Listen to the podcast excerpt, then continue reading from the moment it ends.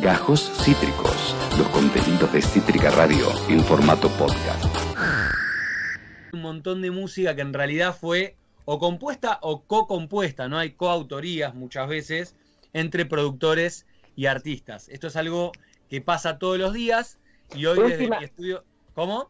Que últimamente también igual hay una... Mm, em, no sé cómo decirlo, visibilización, poner de, la figura productor, siento que es eh, algo que de, lo, de lo que estamos un poquito más, eh, este, ¿cómo decirlo?, eh, enterados, inmersos, como que, como que, aparte empecé a ver en los últimos años como muchos productores que empezaron a hacer su música eh, y, a, salir ellos como artistas, uy, perdón, como no sé, me, sale Alice, poner, Alice es un productor español que le hizo el primer disco a Rosalía y ahora es es, es, un artista, o no sé, escuchás Nati Peluso y sabés que está trabajando con eh, Arcaute, creo que se dice. Como que, no sé, siento que están un poquito más en la vidriera hoy en día, que en otro momento era como, bueno, no se sabe quiénes son, ¿viste? Sí, eh, totalmente. hay, hay, una, hay una razón, digamos, que me parece que tiene bastante que ver con esto, que, que, que explica bastante esto que vos decís, que es que están desapareciendo las bandas. Y no hay algo como del solista que evidentemente se sienta con alguien a laburar, ¿no? Es como, no va a ser todo solo en su casa, ¿viste? Y, entonces ya la foto del artista en el estudio no es con su banda, sino que es con un productor o con una productora, ¿no? Eh, entonces hay como un mano a mano ahí entre productores y artistas mucho más claro. Pero muchas veces igual no, se aclara en relación a la composición, ¿no? Sabemos que hay productores, pero no se entiende muy bien eh, qué pasa con quién hace los temas. Eh, porque después hay, hay como formas muy distintas, hay un trabajo que muchas veces pasa, sobre todo, por ejemplo, con estas, eh, estos ejemplos que das, por ejemplo, Rosalía o Nati Peluso, que son artistas que van al estudio con ideas y que las, las hacen con productores en el estudio. Esto es una posibilidad re interesante y hermosa. Otra cosa es lo de Coti. Coti directamente cobra por componer canciones. Y va y te dice, tomá, tengo este tema para vos, tomá, tengo este tema para vos, tomá. Una cosa increíble. Eh, y además en algunos casos también es productor, pero además él es compositor, digamos. Y es algo que si vas para atrás, en realidad es muy común. Si vos te pones a pensar en, en el folclore, en el tango, en el jazz, en el blues, en la música clásica incluso, siempre hay una diferenciación entre autores y eh, intérpretes, ¿no? Es como una diferencia muy grande no sé, traigámoslo a algo cercano. Mercedes Sosa no es compositora prácticamente de ninguna de las canciones que canta. Tiene muy poquitas cosas que ella compuso. Ella es un intérprete. y eso no le quita ninguna, ninguna virtud, ¿no? Simplemente es una característica de la carrera que ella decidió hacer. Sí, totalmente. Además, eh, es algo, una práctica común, por ejemplo, en la literatura, lo que se llama Ghost, Rider. Eh, lo, pronuncié mal, pero, que se entienda el concepto, que gente que, toma a un personaje que quiere hacer su biografía y por ahí no tiene, no sé si la palabra es capacidad, pero no tiene las ideas, los disparadores para comenzar a escribirla y la escribe y esa persona nunca sale en, la, en, la, en la, publicación, es un justamente un escritor eh, fantasma, metafóricamente hablando. Y aquí lo de Coti también vos mencionás que más allá del, laburo, el tipo tiene esa cosa, no por desmerecerlo, pero como automatizada de que eh, es eh, el, el, tranza de las letras. Te cae con una letra ya confeccionada, amén de todo lo que pueda producir. El tipo es una, una máquina, imagino hace todo, ¿eh? O sea, de estos temas que vamos, ahora les voy a mostrar, vamos a escuchar el primer temita, vamos. como para poner un poquito de música. Él hace melodía, letra, estrofa, estribillo, es el compositor total de estos temas, que comparte alguna cosita a veces con los, en, los registros con las artistas, por ejemplo, en este caso vamos a escuchar una canción de Julieta Venegas, que comparte la algo del registro más por una, una decisión, digamos, comercial eh, del artista y un acuerdo económico pero que no tiene que ver con la composición. Si la canción es de Coti. Y miren una cosa, miren cómo la presenta Julieta Venegas en esta versión en vivo de este temazo hermoso que se llama Andar conmigo. Veamos oh. poquito. Esta canción de es una canción directa y sincera de amor para los que saben cuando lo sienten y no lo pueden cambiar.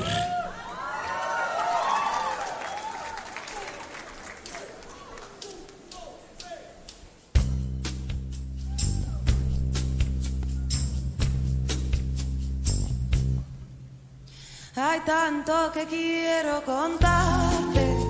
Hay tanto que quiero saber de ti. Ya podemos empezar poco a poco. Cuéntame qué te trae por aquí. No te asustes de decirme la verdad. Eso nunca puede estar así tan mal. Yo también tengo secretos para darte. Qué y canción hermosa, ¿no? Preciosa, preciosa. Hay tantos 2004. ¿Vieron quién toca el 4 en ahí? Mira, mira ahí. Quién toca. ¿La, la reconocen? Ay, la vi. La vi Natalia Lafourcade. No. Este, este show de Julieta Venegas es para verlo entero, es, es emocionante, la verdad, cómo suena lo- toda, toda la banda, es eh, increíble. Me llamaba la atención que ella cuando presenta la canción, la presenta como algo propio, ¿no? Sí, sí, sí, sí. Tira como una pequeña historia, una canción de. Tira como su propia descripción del tema y no. No escucha a Coti ahí. No, no, pero no hay ningún conflicto, ¿eh? No, no. Ahora, escuchen, escuchen acá lo siguiente, pongan un pedacito del próximo porque, para, porque quiero hablar de algo después de esto. Coti hace en este disco, donde canta sus canciones que han sido versionadas, esta canción con un invitado de lujo que es ni más ni menos que Fito Páez. Oh. Escuchen esta, un pedacito de esta versión, está buenísima, mirá. Hay tanto que quiero contarte, hay tanto que quiero saber de ti. Ya podemos empezar poco a poco. Cuéntame qué te trae por aquí. No te asustes de decirme la verdad. Eso nunca puede estar así tan mal. Yo también tengo secretos para darte. Está bueno, ¿no? Sí, sí, sí. El, el mismo ritmo incluso, o sea que la melodía se mantiene, tiene ese. Sí, pero sirve esto bastante, me parece, Tevi y Juan, para entender también eh, las decisiones de producción, ¿viste? La canción es la misma, la melodía es la misma, la letra es la misma, y sin embargo son canciones muy distintas, ¿sí? Interpretada por uno o por otro, digamos. Es, eh, cambia mucho en, re- en- en las decisiones de producción. Y acá hay algo que me parece que es do- donde se rompe como el prejuicio sobre los intérpretes, que es que Julieta Venegas, al poder hacer eso con la canción, también la hace propia. Sí. Claro. Y es historia y es alucinante y no tiene nada que ver con lo que hace Coti con Fito Páez, por ejemplo, que también está buenísimo, ¿eh? pero que es muy distinto. Además uno adquiere no solamente la, la, lírica, la parte técnica, sino también la posición, la forma del cantante que la interpreta. Julieta Venegas tiene una forma que creo que todos la consumimos con toda nuestra subjetividad, pero de igual manera. Y, y Coti tiene otra, y le da otro tono, y le da otro jueguito, otra... eh, que, más allá de lo técnico, ¿no? Es como le impacta a uno, eh, es diferente, es hermosamente diferente. Sí, totalmente. Es, eh, para mí es algo que no hay que juzgar, que está buenísimo. El otro día les mostré este disco de Coti a un grupo de amigues y a algunos les puso como medio mal la situación de enterarse. Como que era algo como diciendo no quiero saber, como si tenés una relación eh, y decís hacé lo que quieras pero no me quiero enterar. Claro. Se decepcionaron, viste, como que hay una, a veces como una, una idea de que el artista cuando canta está también contando algo de su vida Claro. y algo de la necesidad de saber de la intimidad del artista, que la verdad que es una, una ficción, ¿viste? La música es también es, es interpretación, es actuación, eh, es- tiene todo, tiene algo teatral, también poder cantar una letra y hacer, por ejemplo, lo que hace Julieta Venegas con esa letra, es alucinante y es igual de valioso, o más, o menos, o igual, no sé, pero muy importante eh, a la par de la composición, ¿no? Totalmente, totalmente. Eh, eh, además, acá veo que, que continúa ¿no? el, el fenómeno Coti, porque agarra temas que este Andar conmigo es creo que es 2004, 2005 de esa fecha, pero, pero pasa por temas que son medio, hasta me animo a decir, pilares de una época en Argentina, porque lo que sigue, a mí cuando lo vi me impactó. Yo pensé en censurarlo, incluso porque estás tirando abajo un mito con esto. No, y te voy a contar una historia tremenda sobre esto. Escuchemos un poquito de este tema y vamos a seguir hablando de Coti. A ver. A ver. No, Sí, Sé que hay en Ah, tus sí, claro. ojos con solo mirar que estás cansado de andar y de andar. Hubo un lío con esto igual después. ¿Ah? se armó. Se armó. en ¿Cómo se armó? Que las ventanas se Pueden abrir. Este mazo, ¿no? Igual, o sea, que, que- que canción emblemática, ¿no? Como que habla de una época, ¿no? Sí. Como que nos representa algo. Bueno, cuando, cuando contábamos la historia de Julieta Venegas, entre Coti y Julieta Venegas está todo muy claro, ¿no? Está todo bien. Sí. Coti le compone, Julieta las canta, está buenísimo. No es el caso de Diego Torres y eh, Color Esperanza. Hubo muchos problemas con esta canción que, si se acuerdan, llevó a cantarla Diego Torres en el Vaticano Sí. eh, el Papa, digamos, fue una canción que, digamos, los hizo ganar mucho dinero tanto a Diego Torres como a Coti, como a Cachorro López, que es el otro compositor. Y se pudrió en un momento, por lo siguiente. lo que, y lo que está bueno aclarar es que Sí. pueden generar muchos eh, escándalos estas canciones porque generan, cuando una canción genera lo que generó Color Esperanza, eh, mueve mu- mu- grandes eh, caudales de dinero. Sí, claro. Color Pero verde. escuchá lo que le molestó a Coti, porque digamos que la parte del dinero son cosas que están muy, muy firmadas previo a la salida, ¿no? Claro. Esto es, una- es un producto que estaba armado para que tenga el éxito que tuvo. Obviamente quizás eh, superó las expectativas, Pero- obviamente. Pero estaba pensado en ser una canción medio himno, viste, en un momento social picante del Total. país y demás. Total. Y había un contrato, por ejemplo, en el que Coti le cedía los derechos de la canción a Diego Ajá. Torres para eh, que sea utilizada por distintas ONGs eh, para fines, digamos, eh, por ejemplo, benéficos y demás. Ah, Pero nunca, pero Mira, estaba aclarado que Sí, no lo podía sí. usar para fines políticos. Y Diego Torres baila, canta, por ejemplo, en un festival eh, en Venezuela contra el régimen chavista en Venezuela. No. Y a Coti se le saltó la chaveta porque eso era lo que estaba en contra de lo que habían arreglado. Y fue a cobrar una fortuna por eso Diego Torres. Ahí ya se empezó a picar y después se termina de pudrir, hace ya varios, esto pasó hace bastante, en- con una entrevista que le hacen a Diego Torres donde él dice, son ya casi 20 años de ese color esperanza, dice Diego Torres en la entrevista. Eh, y dice, los éxitos no hay que entenderlos, se tienen que disfrutar. Hay que tratar de no volverse loco y tampoco luchar contra ellos. Para mí, haber hecho esa canción jamás fue una presión, sino una bendición. Dice Diego Torres en una Oh. entrevista. Le robó el pibe. Lo volvió loco y le dijo, le respondió por Instagram, say no more, Diego Torres. Si vos contar la verdad, se acaba esta polémica idiota que me da mucha pereza y tengo cosas mucho más interesantes para hacer, pero me obligás a responder, estoy intentando ubicarte, así hablamos y no lo consigo, te estás escondiendo. Coti es el compositor de esta canción, él hizo toda la letra, hizo el estribillo y Cachorro López hizo la melodía de la estrofa, ¿sí? Esto está registrado así. Diego Torres no participó ni un minuto de nada del armado de esta canción, le llegó un tema armado y él dice, haber hecho esta canción es una bendición y no sé qué carajo. Y ahí, bueno, escándalo, ¿no? Ah, bueno. Pero pará, no es que quiera defender a Diego Torres. Pero no es que el Eh. chabón dijo, y lo voy a defender a Diego Torres. No es que dijo haber, haber escrito esta canción, haber compuesto esta canción. Dijo haber hecho esta canción. Y de alguna forma sí la hizo, porque si no era por Diego Torres, capaz no tenía la, tra- la, eh, la trascendencia que tuvo la canción. Como que de alguna forma, no digo que él la haya hecho, pero es lo que veníamos hablando antes. Como creo que el, el- el círculo se completa con el artista, por más de que no. De que Por no supuesto. participe. Hay un conflicto de intereses en la sala. Hay un conflicto de intereses en la sala. Hay un Y conflicto. bueno, la nota dice, acá estoy leyendo, en un momento dice, el autor de Color Esperanza prepara un nuevo disco con un sonido renovado.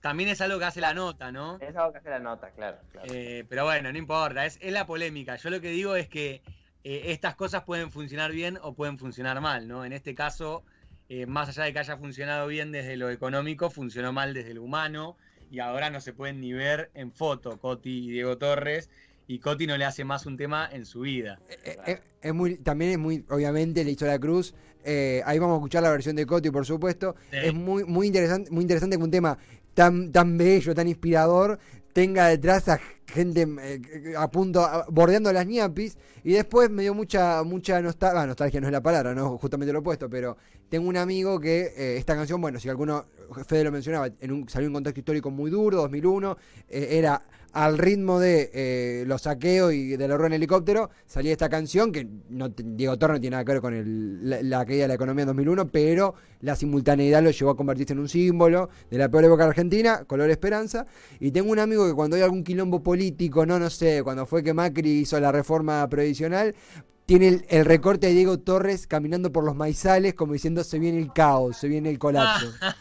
Así que me, me Es recordó. buenísimo, es buenísimo. Es, es- es muy, muy, muy, muy, muy utilizable y últimamente con mucha, con mucha frecuencia. Y tenemos la versión de Coti, de eh, Hope Color, Color Un Esperanza. poquito, como para ver también la diferencia de cómo él interpreta la producción de esta canción tan, tan conocida. Escuchen un poquito.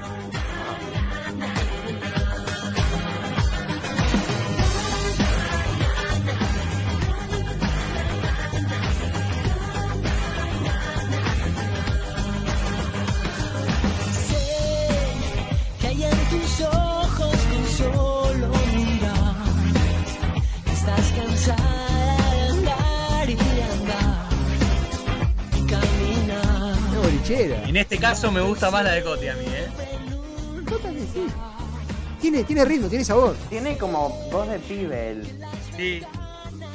Sigue con hablando de voz de Muy pibe, Acá me dicen muy R-Way. Muy. muy R-Way, totalmente. muy de güey, total. Che, está- sa- eh, ya con esto nos vamos de Coti porque me parece que se nos extendió el momento Coti de la no columna. pasa nada. Eh, está saliendo con Candelaria Tinelli, ¿sabían eso? Dije eso, sí, estaba diciendo eso. Ah, bueno. Quería saber si seguían saliendo, ¿veo? Sí, re siguen, me fijé todo, hasta lo seguí en Instagram, todo para la columna, tengo toda la data.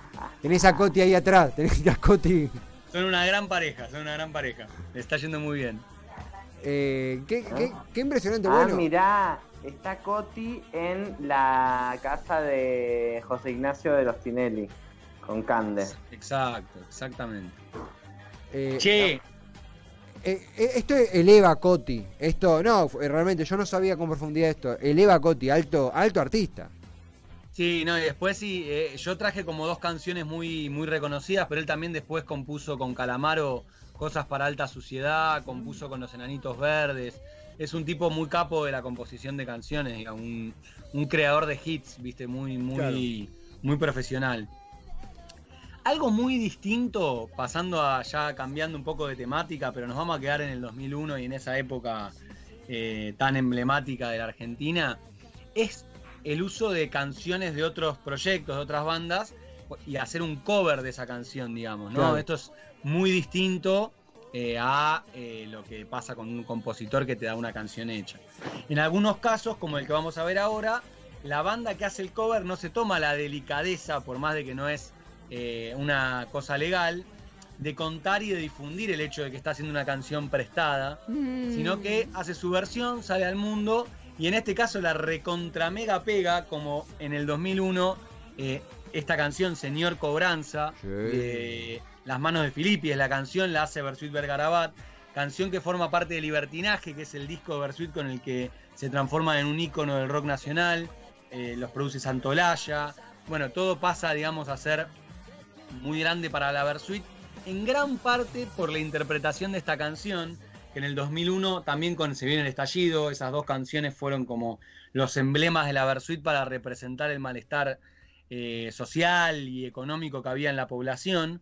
Eh, y bueno, es una canción que no es de ellos, no es una canción de las manos de Filippi, eh, que más allá de verse, entre comillas, beneficiada, porque eh, los, los cobros de derechos de autor le corresponden a la mano de Filippi, nunca sintió el reconocimiento público por parte de la Versuit por haber tomado prestada esta canción, que tanto bien le hizo a su carrera, y también hubo algunos cortocircuitos entre las bandas, no de, de público con- conocimiento como fue el de Coti con Diego Torres, pero sí conociéndolos a ellos personalmente, sé que había bastante pica entre ellos eh, humanamente. Upa. Quiero mostrarles primero un poquito la versión de las manos de Filippi para escuchar, si quieren la pueden adelantar un poco porque tiene una intro medio larga, y después vemos la de Versuit que es como la más conocida. Ahora acá tenemos señor Cobranza de las manos. No me digas se mantiene con la plata de los pobres, eso solo sirve para mantener a algunos pocos, ellos transan, ellos venden, solo una figurita el que esté de presidente. Si estaba Alfonsín el que vende otro que son todos narcos, de los malos. Si te agarran con un gramo después que te la pudieron, se viene la policía, de seguro que va preso, Fe- sube. Fede, acá me tiran una, acá me tiran una data, Ian Solar, nuestro operador, que el, eh, el ca- cabra de las manos de Filippi se subió en 2015 con la Versuit un mismo escenario. Porque, o sea, con el incentivo de que no estaba Cordero, o sea que el problema era con el pelado. Exactamente. El problema era con Cordera y cuando Cordera se va, ahí hacen como un, un acercamiento. Aparte, Versuit sin Cordera se transformó en una banda mucho más eh, cercana a los movimientos sociales. ¿viste? Estuvo durante el macrismo tocando en los festivales de laburantes con algunos reclamos y eso lo juntó un poco con la mano de Filippi y Claro. el Cabra sintió esa, esa posibilidad, digamos, de reconciliar, no con Cordera, sino con la banda. Eh, y hicieron una versión juntos en el 2015, totalmente muy bien ahí la producción. Muy piola, muy Pero piola. bueno, me interesa de vuelta, vamos a la producción. Gustavo Santolaya, uno de los productores más importantes, digamos, de la Argentina, rompan todo. Está, agarra esta canción con la Versuit Vergarabat, con Gustavo Cordera, y hace esta versión que conocemos todos y que nos ha marcado, ¿no? Escuchemos un poquito de lo Versuit y veamos lo que han logrado con esta canción de la mano de Filippi. La escuchamos. A ver, la Versuit. Señor Cobranza.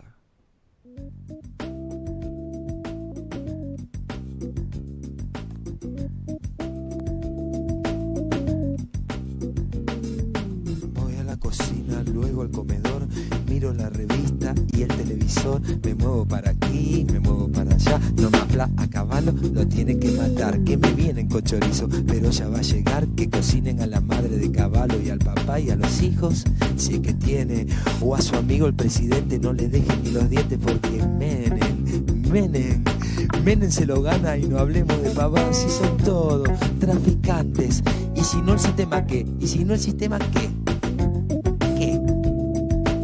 Otra cosa, ¿no? Oh, sí, mu- mucho más.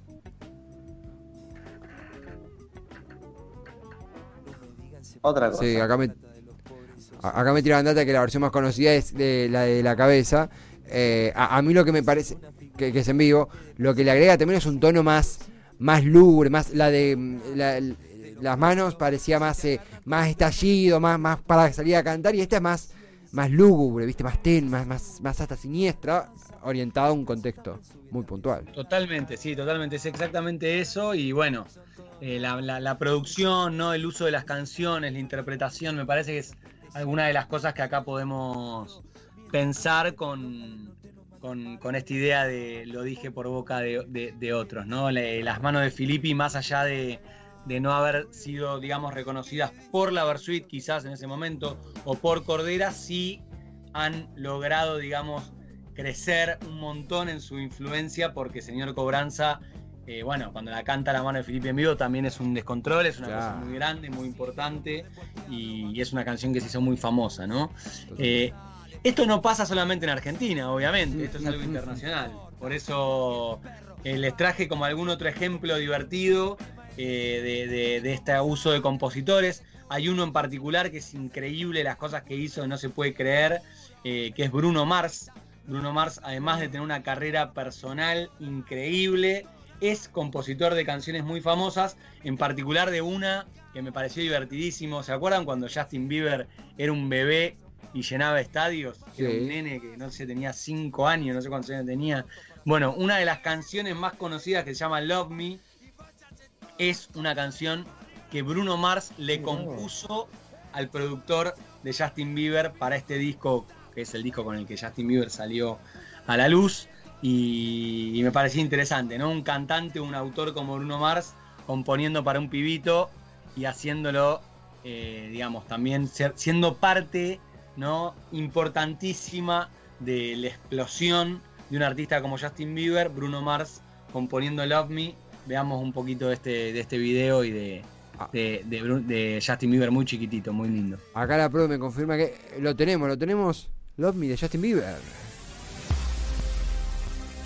¡Ay, qué chiquito! Cinco años, ¿no? Sí, es increíble. ¿Cuánto tiempo pasó? Qué chiquito.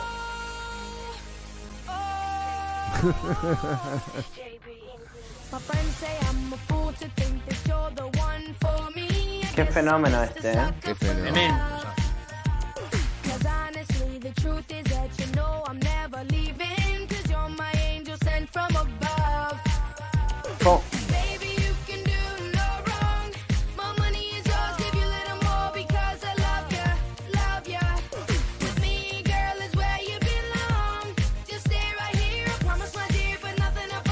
Qué loco, tan chiquito, ¿no? Tocando en lugares así.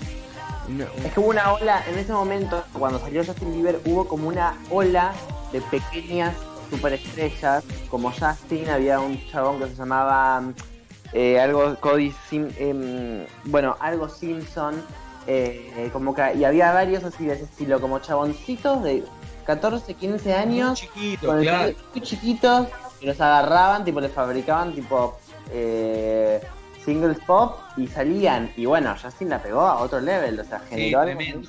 Y lo sostuvo, ¿no? Porque él sigue sacando cosas muy buenas. No, es- lo sostuvo porque la verdad, bueno, a ver, lo sostuvo un tiempo, se fue al carajo, tipo, se hizo cualquier cosa a nivel personal, entró en una como muy toxic. sí. Eh, y después salió y la verdad que sacó un, sacó unos un- dos discos más de su etapa así más de más grande, más madura, eh, no sé cómo se llaman, pero son que están bárbaros, son buen- buenos discos de pop.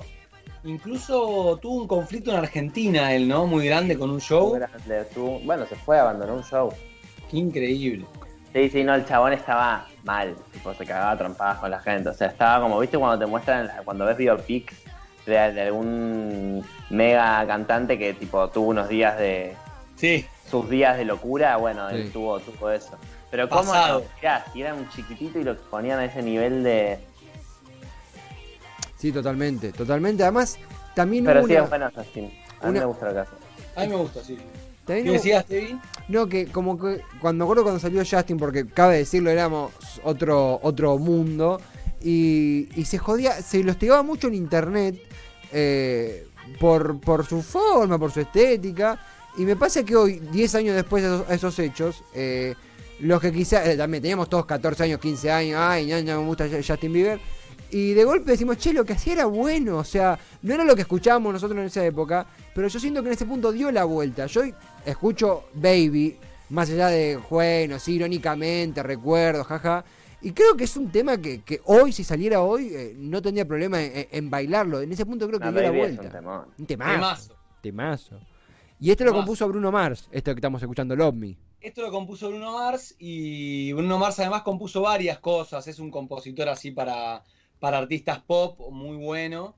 Eh, y bueno, y también eh, para, para cerrar, digamos, traje como una joyita, eh, porque me parecía también lindo cerrar con algo más clásico, de también estas fusiones de composiciones y de compositores, pero que no tienen que ver con, en este caso, con algo de, producción o de, o de negocio, sino en este caso con una amistad, que es eh, David Bowie, ni más ni menos que con John Lennon, que hicieron juntos una canción que luego fue reconocida como una canción de David Bowie, por eso la traigo, porque no es que es una canción que hicieron juntos y que sacaron juntos, es una canción de Bowie, pero que cuando te metes a investigar, uno de los compositores es John Lennon, Claro. y es una canción hermosa, se llama Fame, y me parecía linda dejársela sonando para, para cerrar esta columna, este regreso a Piano Bar eh, 2021.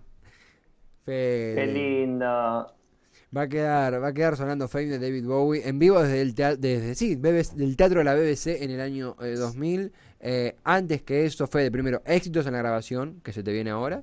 Eh, y agradecerte por tu regreso, estamos contentos, felices, nos encanta esta columna y será, será un placer recibirte de vuelta, querido.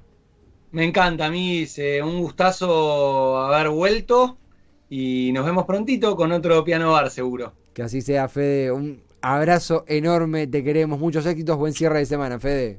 Los quiero a mí, nos vemos prontito- prontito. Nosotros a ti, el columnista, músico, conocedor de la música, Fede Schuckman. Acabas de escuchar Gajos Cítricos. Encontrá los contenidos de Cítrica Radio en formato podcast en Spotify, YouTube o en nuestra página web.